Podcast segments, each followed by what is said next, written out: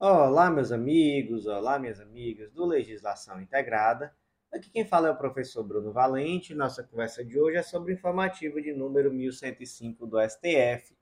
Antes de começar aquele convite, se inscreve no nosso canal, no Spotify, Deezer, Apple Podcasts, Google Podcasts ou no YouTube e ativa o sininho para ficar sabendo de todas as novidades. Não deixa também de se inscrever no nosso Instagram, arroba legislação integrada, onde todo dia tem novidade. E o mais importante de tudo, acesse legislaçãointegrada.com.br e vem finalmente fazer parte do Clube da Lei, esse clube de membros que dá acesso a todos os materiais de lei seca e jurisprudência do Legislação Integrada e a mais de 100 planos de leitura. Gente, é uma assinatura única com plano de leitura de diversos cargos e focados até mesmo em editais específicos. Tudo o que você precisa para um estudo completo, atualizado e organizado de lei seca e jurisprudência. Vem também conhecer o Mapa do Aprovado, esse curso que te ensina a organizar os teus estudos de uma forma super estratégica e focada na tua realidade. E por último, vem conhecer a editora integrada, essa editora que é uma parceira do concurseiro e que vai te ajudar a publicar aquele livro que está ali na gaveta, que pode ser uma monografia, um TCC, uma dissertação de mestrado. E, gente, muitas vezes essa publicação é fundamental em uma prova de títulos. Então, meus amigos, sem mais delongas, vamos para o primeiro julgado do dia. O primeiro julgado de hoje foi inserido na Lei 8429 de 92, Lei de Improbidade Administrativa, e o destaque aqui ficou da seguinte forma: são constitucionais os dispositivos da Lei de Improbidade Administrativa, a Lei 8429 de 92, que ampliam o conceito de agente público, impõem obrigações no tocante às informações patrimoniais para posse e exercício do cargo, bem como prevêem sanções independentemente das esferas penais, cíveis e administrativas, e o acompanhamento dos respectivos procedimentos administrativos pelo Ministério Público e pelo Tribunal de Contas. Então vamos lá, gente. Que dispositivos são esses? São os artigos 2, o 12 e os incisos do, do artigo 12, o artigo 13, o 15 e o 21, inciso 1, todos da Lei 8429 de 92. Basicamente, gente, o que, que esses incisos trazem?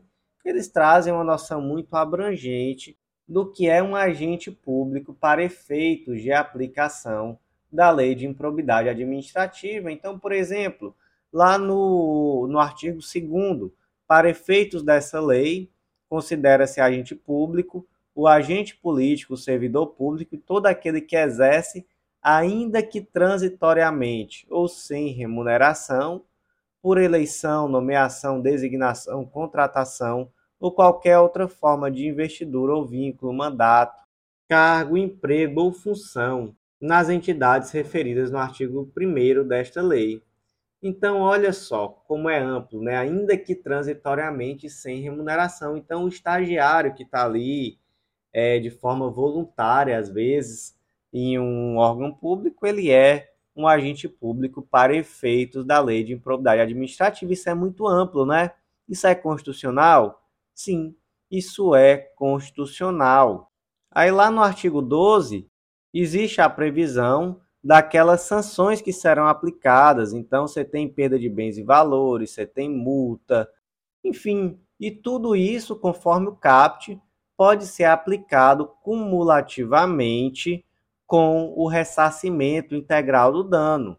Tem algum problema nisso, nessas sanções poderem ser aplicadas isoladas ou cumulativamente, e elas ainda serem independentes do ressarcimento integral do dano patrimonial causado? Não, tem nenhum problema, também é constitucional.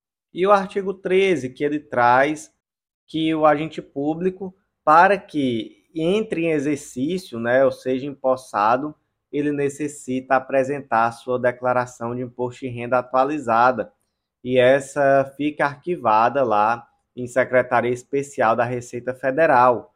Isso daí é o que? Isso é um mecanismo de fiscalização do patrimônio do agente público, visa resguardar moralidade, visa proteger o erário, porque pô, o, o indivíduo ele é servidor público, ele recebe ali um subsídio, o salário fixo, ele não pode trabalhar ali com outra coisa via de regra, ele tem uma série de, de limitações.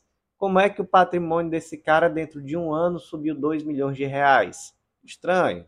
Aí você vai ter que ver, será que recebeu uma herança? Enfim, mas é, acende um alerta, né, obviamente. Então, também é constitucional essa previsão da necessidade de apresentação da declaração do imposto de renda antes de ser empossado. Outro dispositivo aqui, o artigo 15, ele traz que a comissão processante da, da ação de improbidade administrativa ela tem que dar conhecimento ao Ministério Público e ao Tribunal de Contas acerca desse procedimento.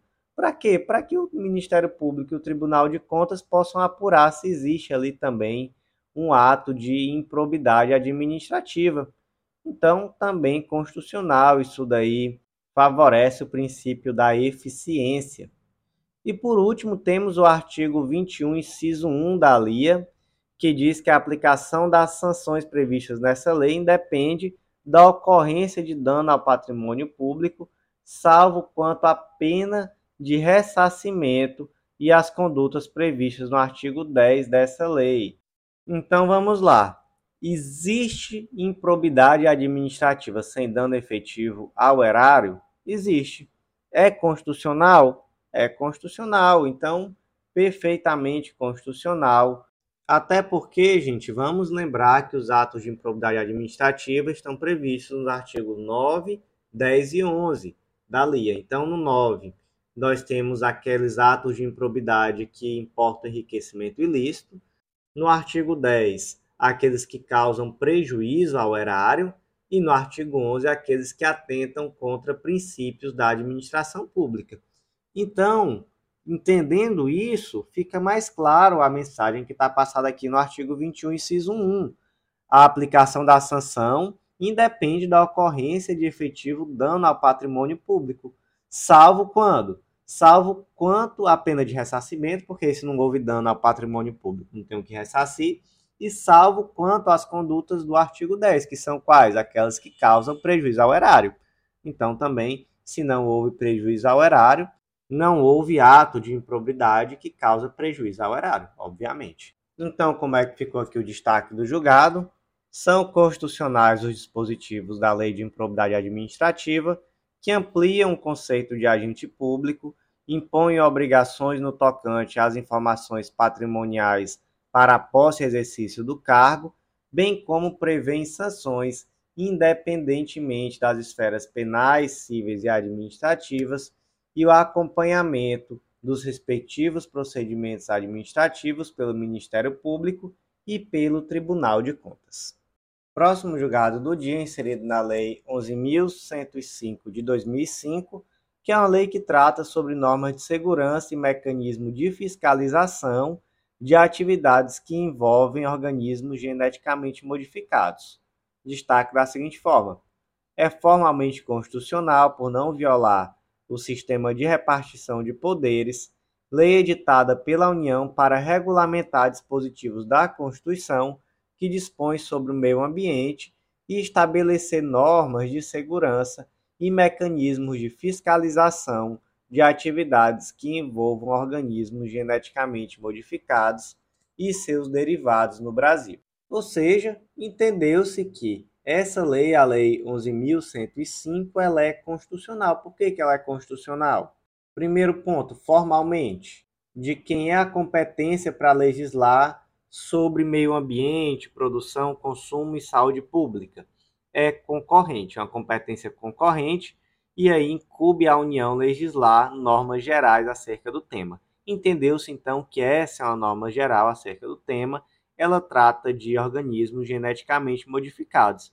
Um dos pontos de maior embate aqui foi o artigo 16, parágrafo 3 que atribui à Comissão Técnica Nacional de Biossegurança, o CTN-Bio, a competência para deliberar em última e definitiva instância sobre os casos em que é necessário licenciamento ambiental. Aqui, obviamente, tratando de organismos geneticamente modificados. se entendeu que esse dispositivo é constitucional. Por que, que é constitucional? Porque não ofende o princípio democrático, especialmente porque o artigo 15 traz a previsão, inclusive, da possibilidade de audiências públicas, então traz uma participação da sociedade civil nesse processo de licenciamento. Então se entendeu que não fere o princípio democrático, que é sim possível, e como é que ficou aqui o destaque do julgado? É formalmente constitucional por não violar o princípio de repartição de competências, lei editada pela União para regulamentar dispositivos da Constituição que dispõe sobre o meio ambiente e estabelecer normas de segurança e mecanismos de fiscalização de atividades que envolvam organismos geneticamente modificados e seus derivados no Brasil. Próximo julgado do dia, inserido na Constituição Federal, destaque da seguinte forma: é inconstitucional, por usurpar a competência legislativa conferida ao Procurador-Geral de Justiça e ofender a autonomia e a independência do Ministério Público, norma estadual de iniciativa parlamentar que dispõe sobre a atuação do Ministério Público nas operações policiais de cumprimento de medidas possessórias de caráter coletivo. E aqui, gente, temos uma lei do Estado de Pernambuco, é a Lei 11.365 de 96, e basicamente o problema dela foi um vício formal, um vício de iniciativa. Veja só, a nível federal, a iniciativa daquela lei complementar, que dispõe sobre organização, atribuição, e estatuto do Ministério Público da União é de quem? É do presidente da República e do Procurador-Geral da República. Não pode existir uma lei de iniciativa parlamentar para tratar sobre esses temas. E no nível estadual? No nível estadual, a iniciativa ela vai ter que ser do Procurador-Geral de Justiça. Então, a nível federal, do Procurador-Geral da República, no nível estadual, do Procurador-Geral de Justiça. E tivemos aqui uma lei de iniciativa parlamentar. Então, formalmente, essa lei é inconstitucional. Então, como é que ficou aqui o destaque? É inconstitucional por usurpar a prerrogativa legislativa conferida ao Procurador-Geral de Justiça e ofender a autonomia e a independência do Ministério Público, norma estadual de iniciativa parlamentar que dispõe sobre a atuação do Ministério Público nas operações policiais de cumprimento de medidas possessórias de caráter coletivo. Próximo julgado do dia, inserido na Constituição Federal, destaca da seguinte forma: é constitucional a prestação de serviços de fabricação e de estampagem de placas de identificação de veículos do Brasil por empresas habilitadas mediante credenciamento. Vamos lá, vamos entender. Primeiro, o que é credenciamento? O credenciamento é uma modalidade que é adotada pela administração quando ela quer dispor da maior rede possível de prestadores de serviços. Então, nesse caso, no lugar da administração fazer ali uma licitação que ela vai escolher um único prestador, ela estabelece quais são os requisitos mínimos e qualquer pessoa que ou empresa, né, melhor dizendo, que atenda a esses requisitos mínimos, ela vai estar credenciada a oferecer o produto ou o serviço. Então, nesse caso aqui, qual é o produto, qual é o serviço? É, uma, é a estampagem de placa de identificação de veículo. Então, é aquele local que você vai quando adquire um carro novo para realizar a estampagem da placa de identificação. Faz sentido estabelecer um monopólio para uma única empresa realizar esse serviço? Não. É melhor que você credencie aqueles que estão aptos. Então se entendeu que isso não viola a segurança viária, isso não viola a exigência de licitação, isso não viola o Pacto Federativo e nem a autonomia dos Estados. Então, com base nisso, se declarou constitucional a resolução de número 780 de 2019 do CONTRAN, especificamente aqui o artigo 10, e também a resolução 969 de 2022 do CONTRAN, que veio posteriormente a substituir. Como é que ficou aqui o destaque do julgado?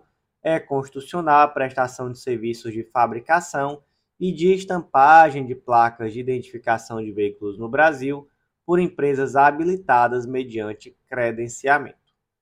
Próximo julgado do dia foi inserido na Lei de Execução Penal, destaque da seguinte forma: é constitucional a Resolução 280 de 2019 do CNJ, com redação dada pela Resolução 304 de 2019, que estabelece diretrizes e parâmetros para o processamento da execução penal nos tribunais brasileiros e determina, entre outras providências, que todos os processos nessa fase processual tramitem pelo Sistema Eletrônico de Execução Unificada, o CEU.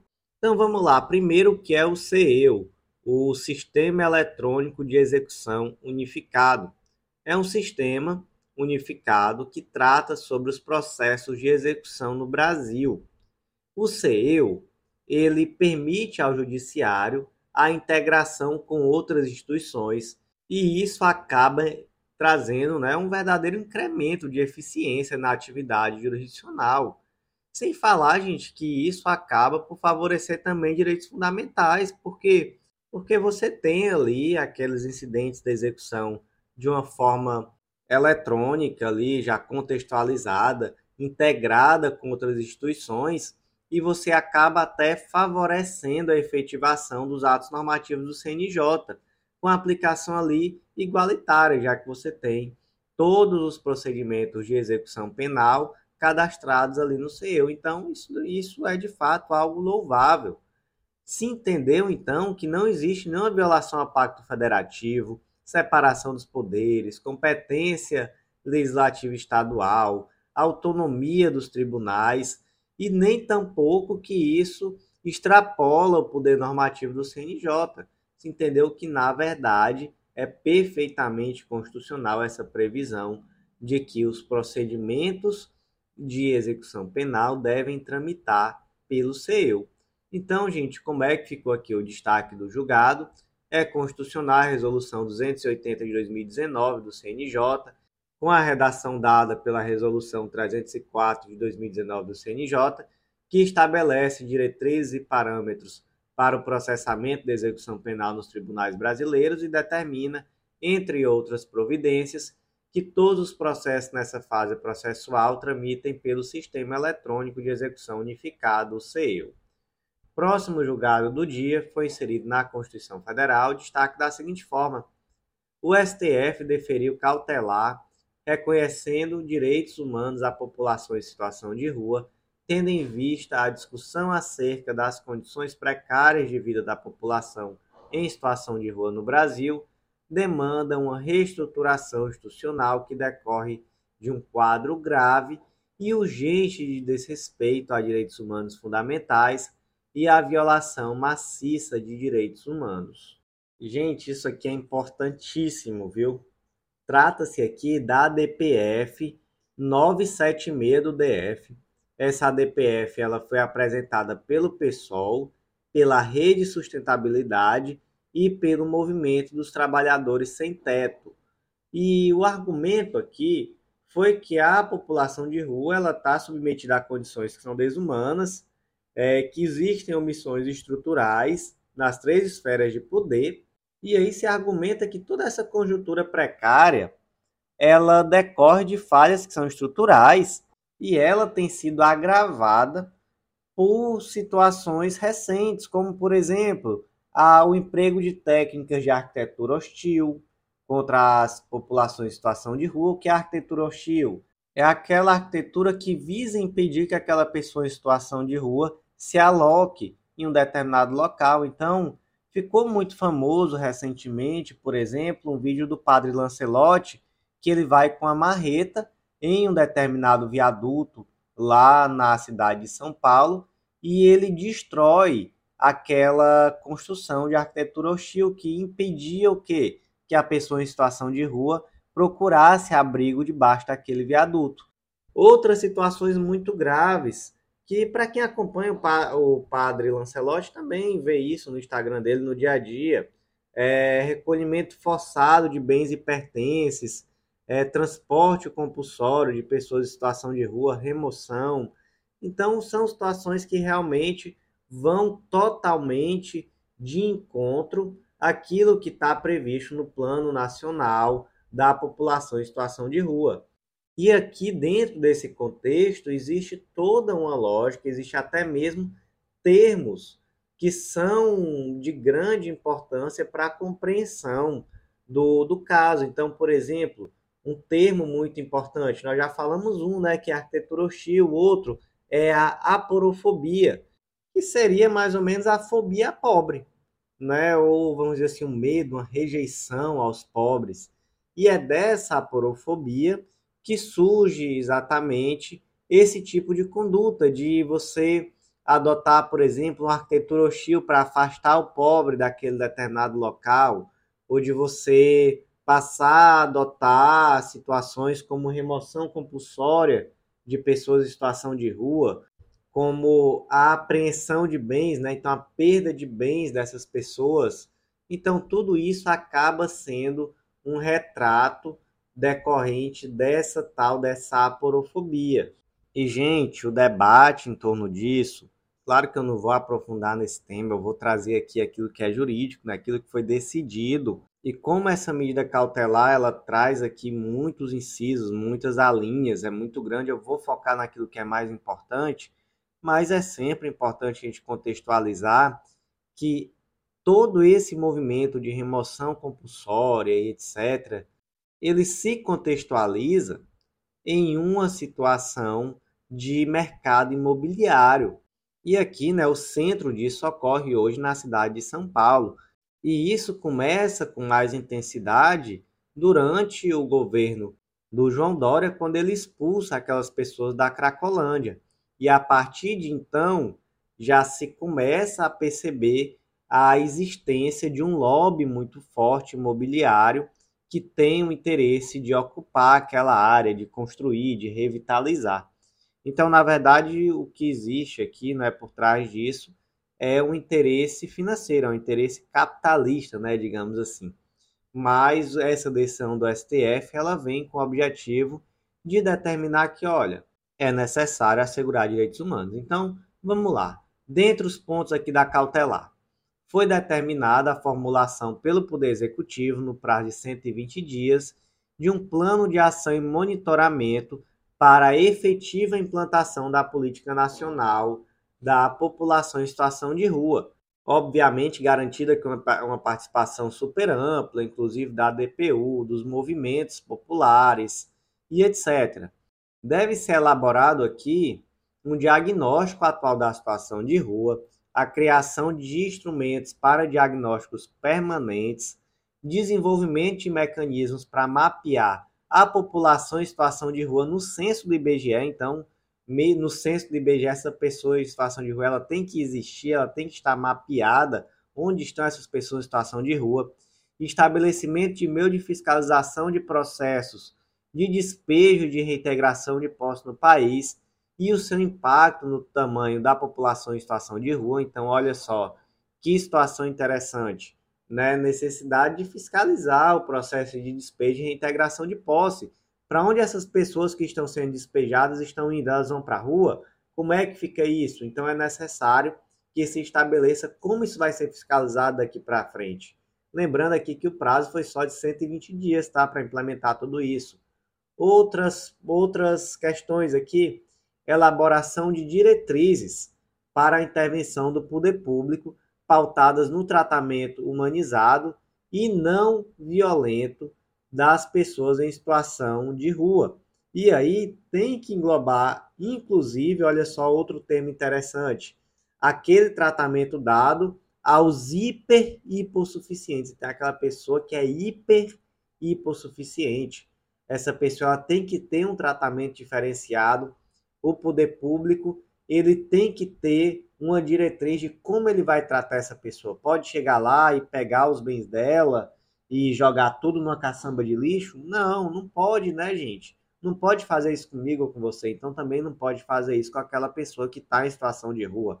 Outro ponto, elaboração de programa de capacitação e sensibilização dos agentes públicos. E aqui de todas as áreas, saúde, educação, assistência social, segurança pública, justiça, incorporação na política nacional de habitação das demandas em situação de rua. Então aqui é até o óbvio, né?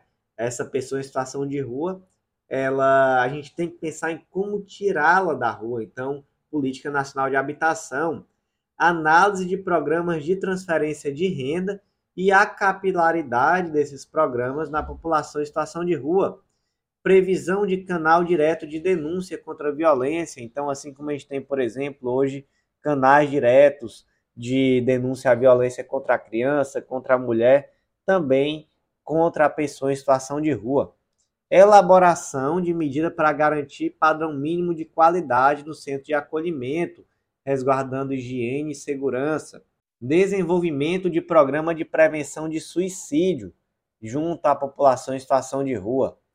Que mais? Elaboração de programa educacional de conscientização pública sobre a porofobia e sobre a população em situação de rua. Então, olha só, tem que elaborar programa educacional para falar que existe a porofobia e para que as pessoas entendam, se conscientizem, se eduquem dos efeitos disso.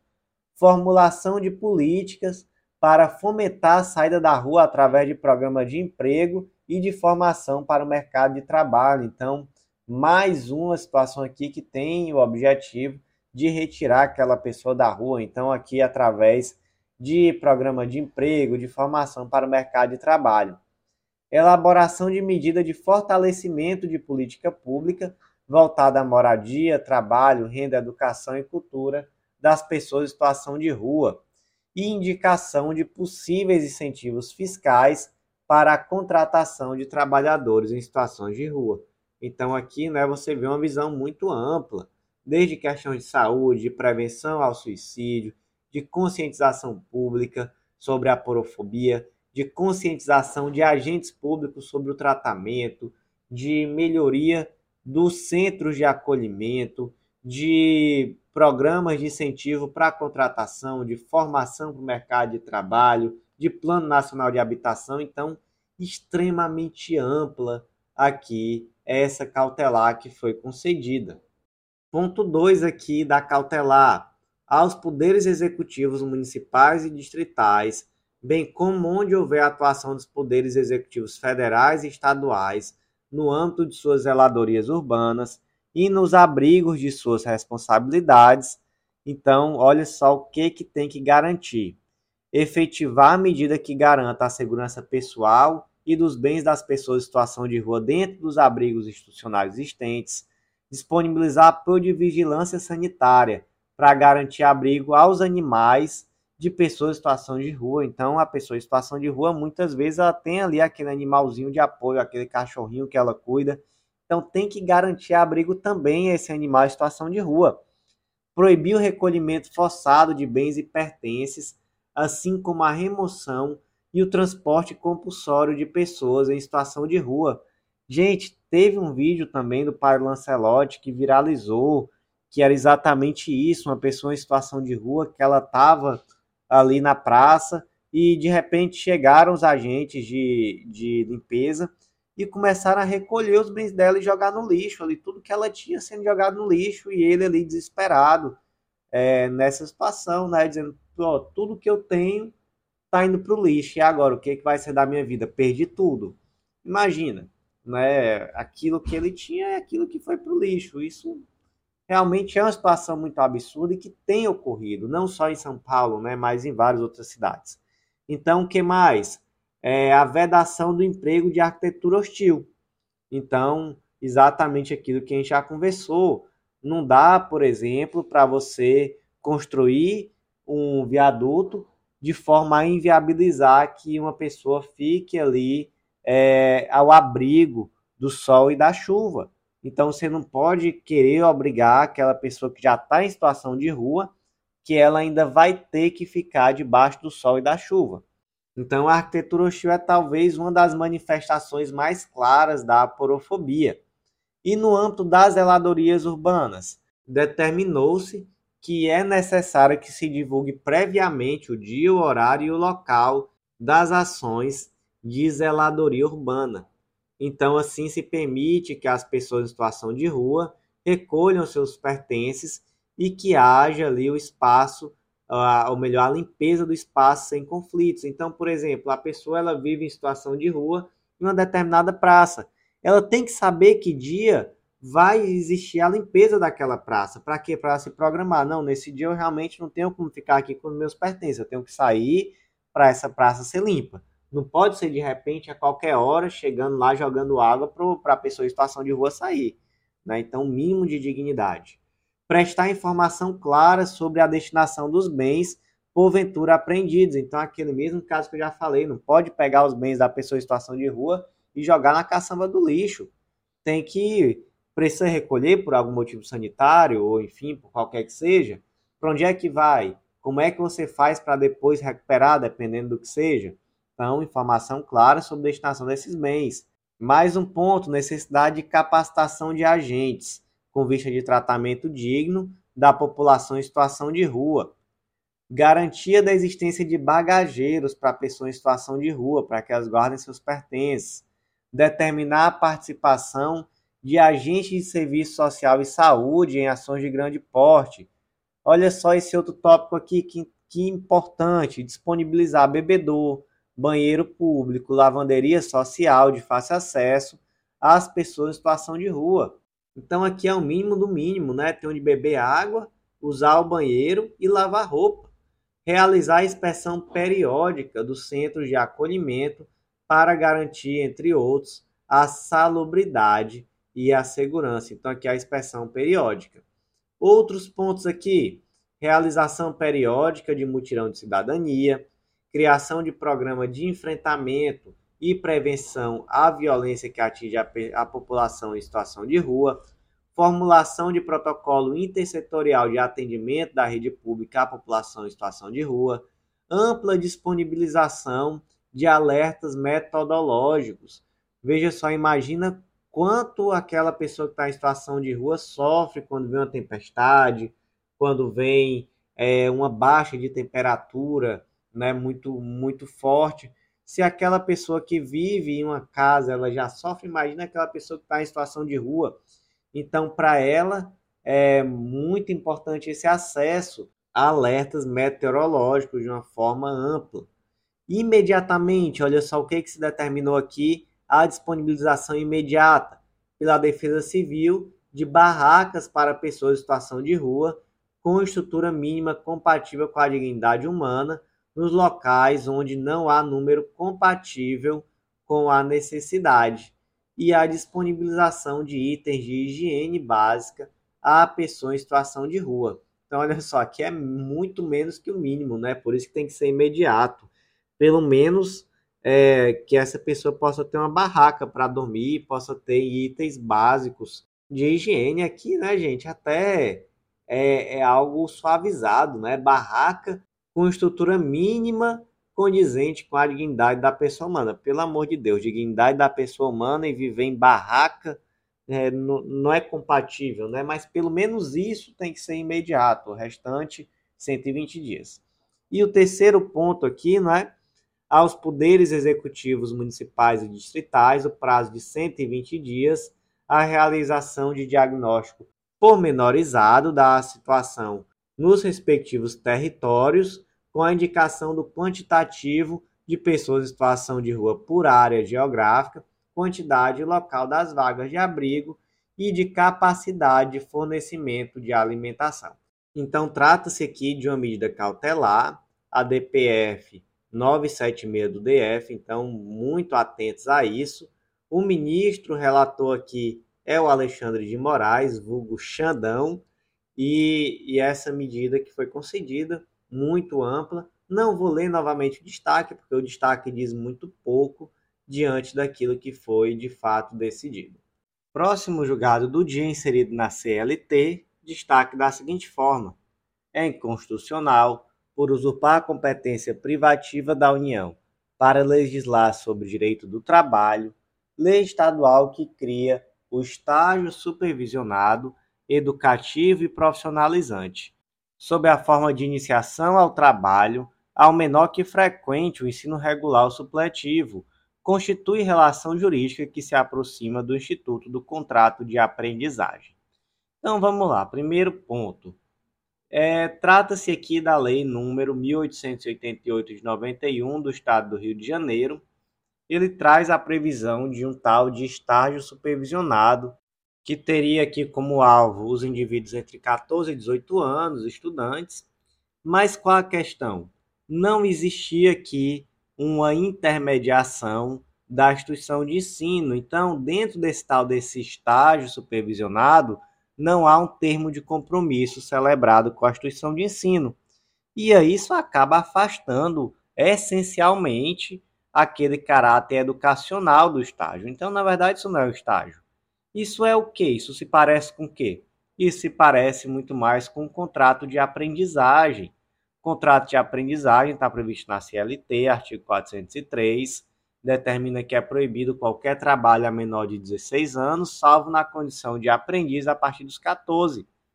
E aí esse contrato de aprendizagem, ele é um contrato que tem um propósito majoritariamente educativo, ele visa inserir o aprendiz no mercado de trabalho, mas, gente, isso não se confunde com o estágio.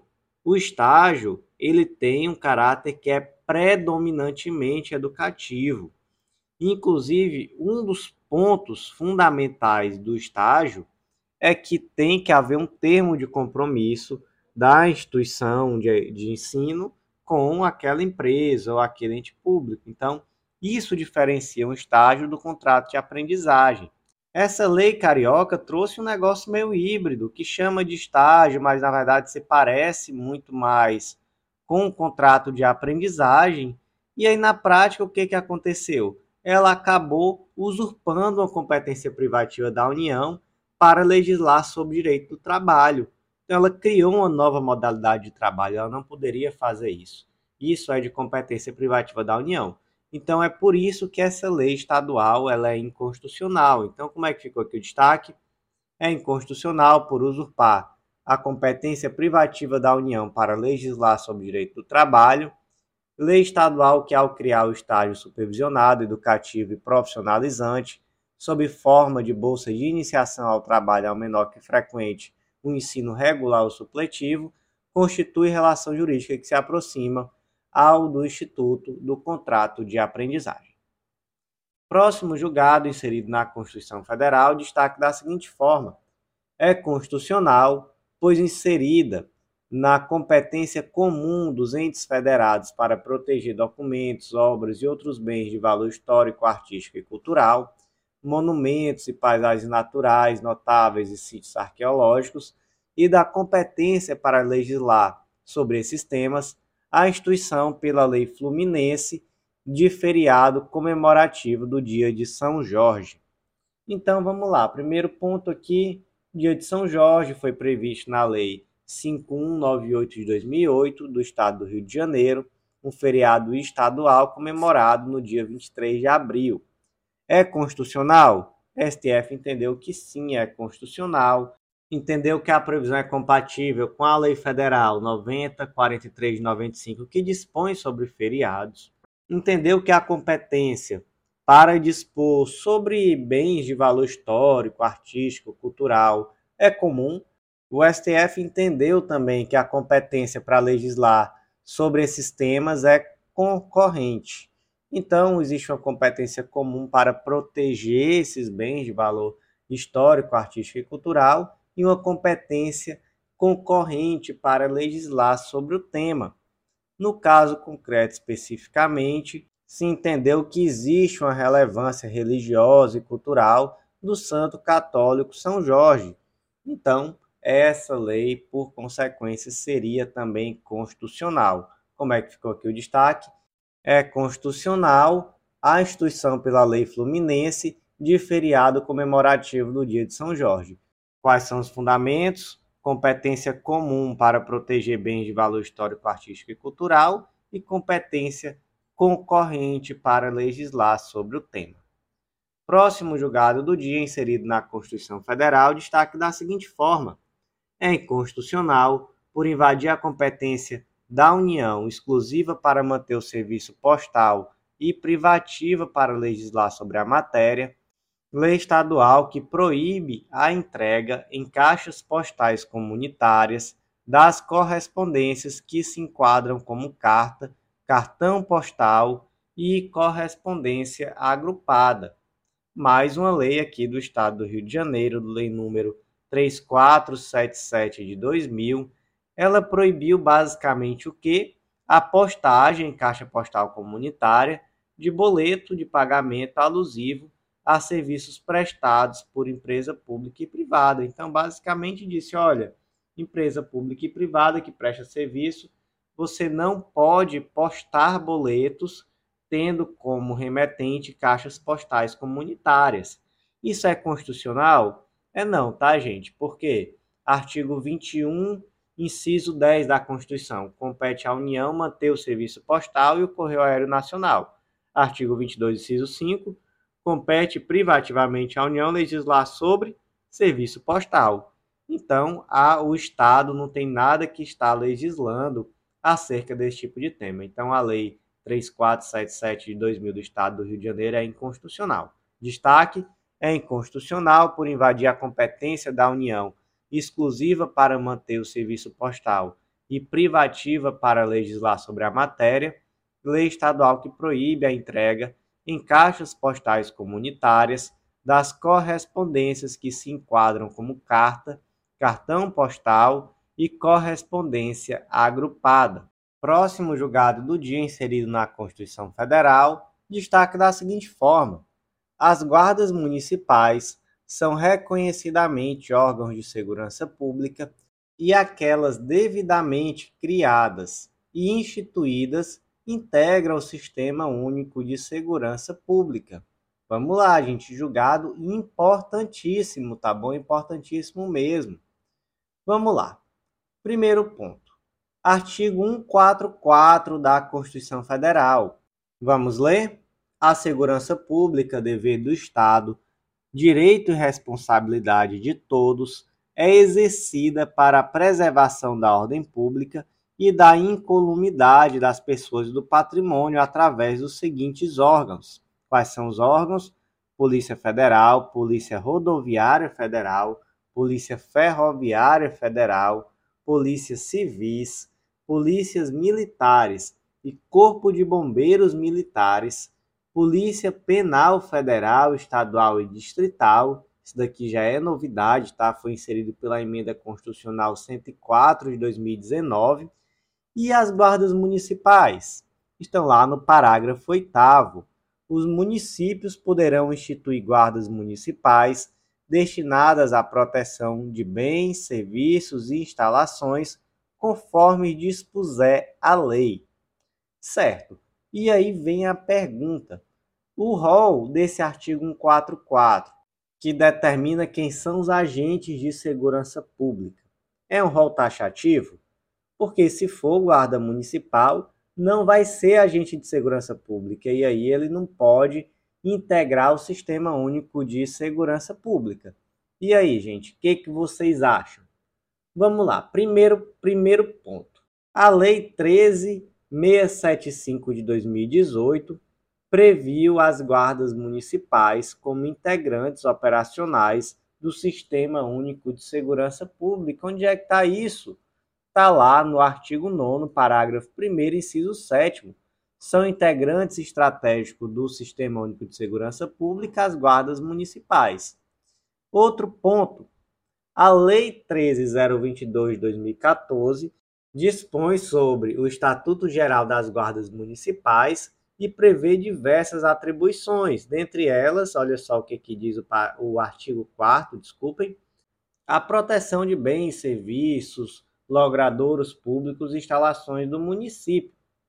E aí vem a questão, né? Com tudo isso, é, primeiro nós vimos a, a Constituição e nós vimos que não tem guarda municipal no rol do artigo 144.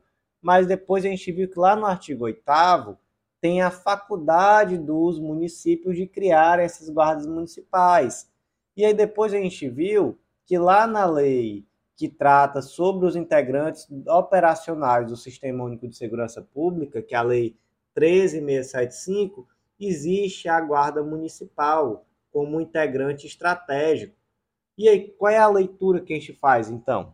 A leitura que a gente faz é que a criação da Guarda Municipal é facultativa, mas uma vez criada, ela integra assim o sistema de segurança pública, Então, por conta disso, se deu a interpretação conforme a Constituição, tanto da Lei 13022 de 2014, quanto também da Lei 13675 de 2018, para declarar inconstitucional qualquer interpretação que exclui as guardas municipais devidamente criadas e instituídas como integrantes do sistema de segurança pública. Então, como é que ficou aqui o destaque? As guardas municipais são reconhecidamente órgãos de segurança pública e aquelas devidamente criadas e instituídas integram o Sistema Único de Segurança Pública. Próximo julgado do dia, que também é o último julgado de hoje, foi inserido na Constituição Federal, destaque da seguinte forma: é inconstitucional, por contrariar os princípios da dignidade da pessoa humana, da proteção à vida e da igualdade de gênero, o uso da tese da legítima defesa da honra em crimes de feminicídio ou de agressão contra mulheres, seja no processo penal, fase pré-processual ou processual, seja no âmbito de julgamento no tribunal do júri. Então, gente, vamos lá que esse debate aqui é interessante, viu? Esse debate aqui é extremamente interessante. Eu acho até que, é, que já era polêmico e que esse tipo de interpretação aqui torna ainda mais polêmico, tá? Vamos conversar sobre isso que eu também vou querer a opinião de vocês sobre o assunto. Temos na Constituição Federal, lá no artigo 5 inciso 38, que é reconhecida a instituição do júri e é assegurada, olha só, plenitude de defesa, sigilo das votações, soberania dos vereditos e competência para julgamento dos crimes dolosos contra a vida. Vamos pegar só essa linha A, plenitude de defesa. O que é a defesa plena, gente? Gente, a defesa plena é aquela defesa que não é só jurídica, mas é também extrajurídica. Então, no júri, nós temos, por exemplo, a figura da absolvição por clemência. Então, nem sequer é necessário fundamentar o motivo. É possível simplesmente absolver. Absolvo o réu. Por quê? Clemência. E dessa forma, a defesa não é só jurídica. E é por isso que muitas vezes, até mais do que o necessário, os júris se parecem com teatros. Então, a acusação e defesa estão ali utilizando argumentos extrajurídicos, utilizando de artifícios retóricos para convencer que aquele júri deve absolver ou condenar, e em absolvendo nem que seja por clemência. Acontece, gente, que existe uma tese, que é a tal da legítima defesa da honra, que sempre foi muito utilizada em júris e que essa tese basicamente ela vem para fundamentar aquele indivíduo que mata a mulher por descobrir uma traição. Então, se sustenta através dessa tese que aquele homem que matou a esposa, a companheira, quem quer que seja, por conta de uma traição, ele estaria em legítima defesa. Não que ele esteja em um perigo iminente e tenha se utilizado de meios proporcionais e adequados para repelir essa injusta agressão, não. Na verdade, ele está repelindo o quê? Uma agressão à sua honra, decorrente da traição. E muita gente já foi inocentada no Brasil de feminicídios por conta da legítima defesa da honra. E aí chegou um momento que o STF deu um basta e disse: olha, a defesa no júri é plena, é plena. Mas essa tese não essa tese da legítima defesa da honra ela é inconstitucional. Ela contraria princípio da dignidade da pessoa humana, a proteção à vida, a igualdade de gênero. Ela é utilizada como fator de retrocesso no combate contra a violência contra a mulher. Então, não é possível. E sendo utilizada essa tese da legítima defesa da honra, haverá uma nulidade do julgamento. Isso já havia sido decidido pelo STF, isso não foi agora não. Mas o STF agora foi além e disse que, olha, essa tese não cabe, não é só no, no tribunal do júri, não, não é só no plenário, não. É também nas fases pré-processual ou processual. Isso traz um problema, sabe, gente? Porque, assim, no âmbito do tribunal do júri, é, nós temos a possibilidade de absolvição por clemência, né, o quesito genérico. E aí você imagina que o indivíduo, ele trouxe, né, o indivíduo que eu digo advogado, ele trouxe esse, essa argumentação da legítima defesa da honra, e no final das contas o cliente dele foi absolvido por clemência. Isso pode importar nulidade? Com certeza, porque mesmo que não seja necessário fundamentar essa absolvição fundada no quesito genérico, se a defesa arguiu essa tal da legítima defesa da honra em plenário, então já se está contaminado, né? Não há como dizer que a clemência não se deu por conta dessa tese. Então isso meio que repristina, foi esse o termo utilizado, repristina a odiosa tese da legítima defesa da honra. Foi esse o termo utilizado aqui no julgado. Mas quando a gente vê as fases pré-processual e a fase processual, antes do plenário do júri, aí é que eu entendo que esse debate vai ser ainda mais complicado. Porque, e aí? Basta que, que o indivíduo tenha arguído, que o advogado tenha arguído a tese para atrair a nulidade, e se o juiz sequer utilizou né? Porque aqui se trata de um, de um juiz togado, é diferente de um júri, né? Que são leigos, mas aqui é, nas fases pré-processual e, e, inclusive na, fa na fase processual, eu tenho curiosidade de entender como vai se dar. Será é necessário que o juiz decida com base na tese? Ou então vai bastar que a defesa simplesmente tenha arguído a tese e o juiz tenha absolvido? Enfim, qual vai ser aqui o critério?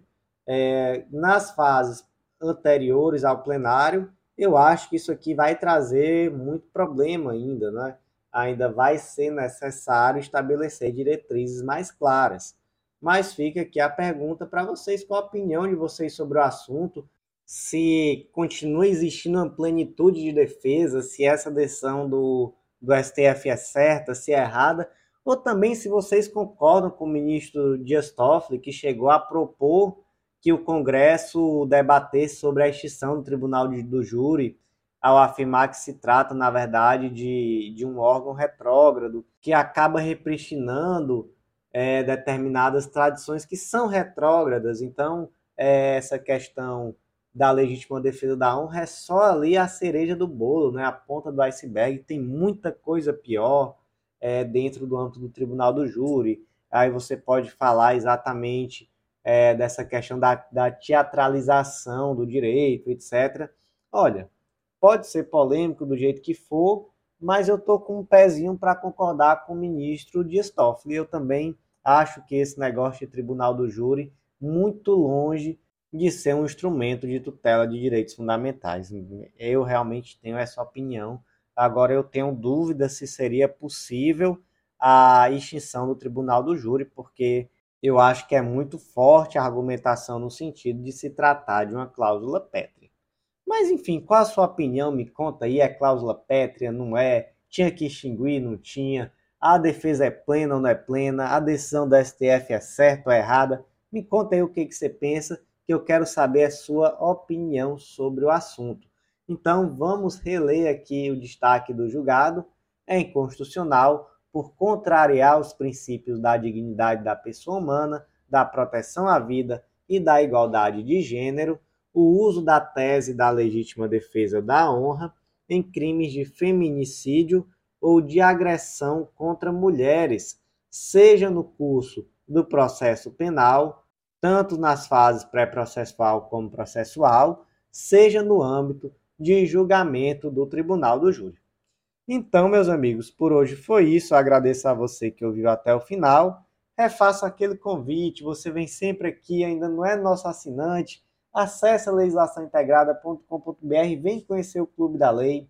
Tenho certeza que vai ser uma mudança radical nos teus estudos, um material super completo, feito com muito carinho, atualizado toda semana por esses mesmos materiais que eu comento aqui em formato de áudio e uma assinatura completa, tá? Não tem isso de sair o edital novo, ter que pagar de novo, não. Saiu o edital novo, sempre fazemos o possível para inserir o plano de leitura. Mais de 100 planos de leitura em uma única assinatura. Aproveita também para conhecer o mapa do aprovado. esse curso que te ensina a organizar teus estudos de uma forma estratégica, com autonomia e focada na tua realidade.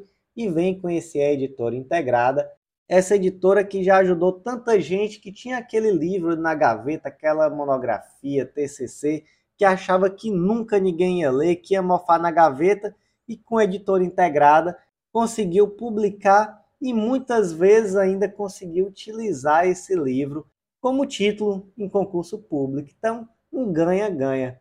E então, meus amigos, por hoje foi isso. Aguardo vocês no próximo podcast.